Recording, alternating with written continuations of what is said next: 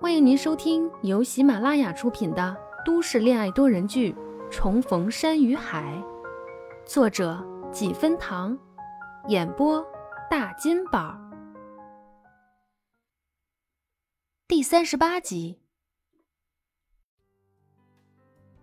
那晚宋清浅走后，徐佳年又一个愣神在那儿坐了许久，直到天空泛白，晨光微曦。病房里也响起微弱的动静声，他才离开。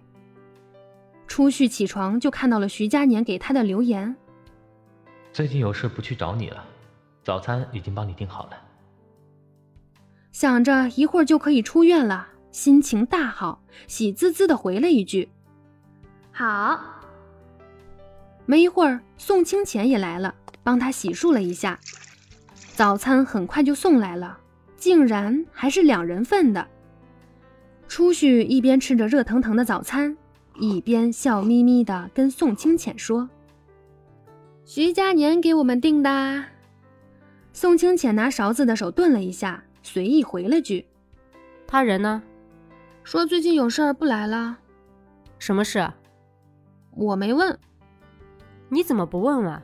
他说有事就有事，指不定在外面干什么好事呢。”闻言，一直埋头吃早餐的初旭抬头，灰溜溜的眼睛清澈异常。哎，浅浅，徐佳年又得罪你了？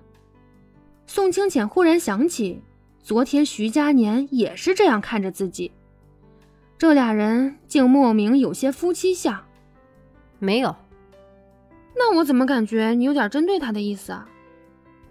喂，明明是你胳膊肘往外拐。他还没怎么着你呢，你看看你，一顿早餐就把你傻乐成这个样子了。你是没吃过馄饨吗？宋清浅其实有点气，他以为昨晚那种直白的话会直接刺激他们两个人的感情，没想到这个男人直接退缩了。不过不出现也好，免得他控制不住自己的洪荒之力想骂他。初旭无语。不过生气归生气，昨晚他对徐佳年说的那些话，初旭也有权知道。于是他决定跟他坦白：“凡凡，有一件事，我希望你能原谅我。”初旭又懵了，宋清浅转变的有点快呀，一下骂他，一下又要请他原谅。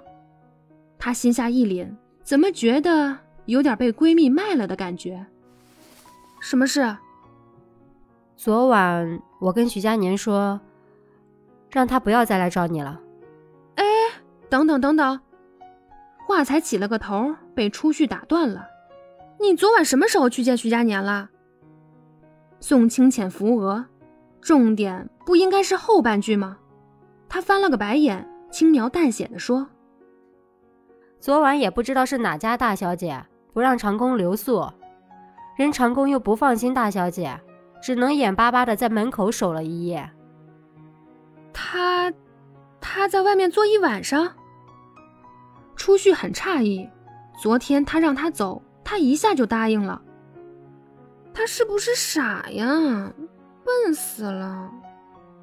明明说徐佳年笨，可语气里竟然带了点小害羞，听得宋清浅简直想摔筷子走人。你到底还要不要听我后面的话？有小祖宗要炸毛了，初旭赶紧安抚，拿手揉了揉他的额头。啊，我要听的，啊，说说说。宋清浅嫌弃的拍掉他的手，语重心长的说：“我跟徐佳年说，让他能认认真真的考虑清楚你们俩之间的关系，是复合还是了断。我看得出来，他很在乎你。”他当时告诉我，正是因为你，他不太敢轻易踏出这一步。他怕你受伤，也怕给不了你想要的未来。我能看出来，他眼里还有犹豫。我不知道他过去究竟经历过什么，才会让他从前那么自信的少年变得如此胆怯。但我还是希望你们有结果，所以我甚至还告诉他你想和他结婚。结果他还真消失了。初旭知道，对于自己和徐佳年能重遇这件事儿，宋清浅真的比他自己还高兴。他期盼着初旭能和徐佳年有个好结果，让初旭少女时代的梦能如愿以偿。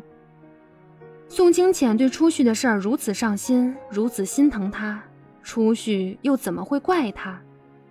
嗯，谢谢你，浅浅。是真的感谢，人生得此挚友，不胜欣喜。客气。宋清浅笑了一下，又说。不过话说回来了，你到底想不想和他结婚？宋清浅没有马上回答，抿着唇思考了好一会儿，再开口时眼神格外认真。想不想？这个问题我也问过自己很多次。即便我觉得自己没有像高中时候那么喜欢他、爱他，但他在我心里是不可取代的存在。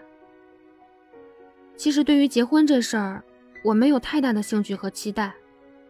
但如果对象是他，我想，我还是愿意一试，尽我最大的努力，尽我所能，以一纸婚约为始，以白头偕老而终。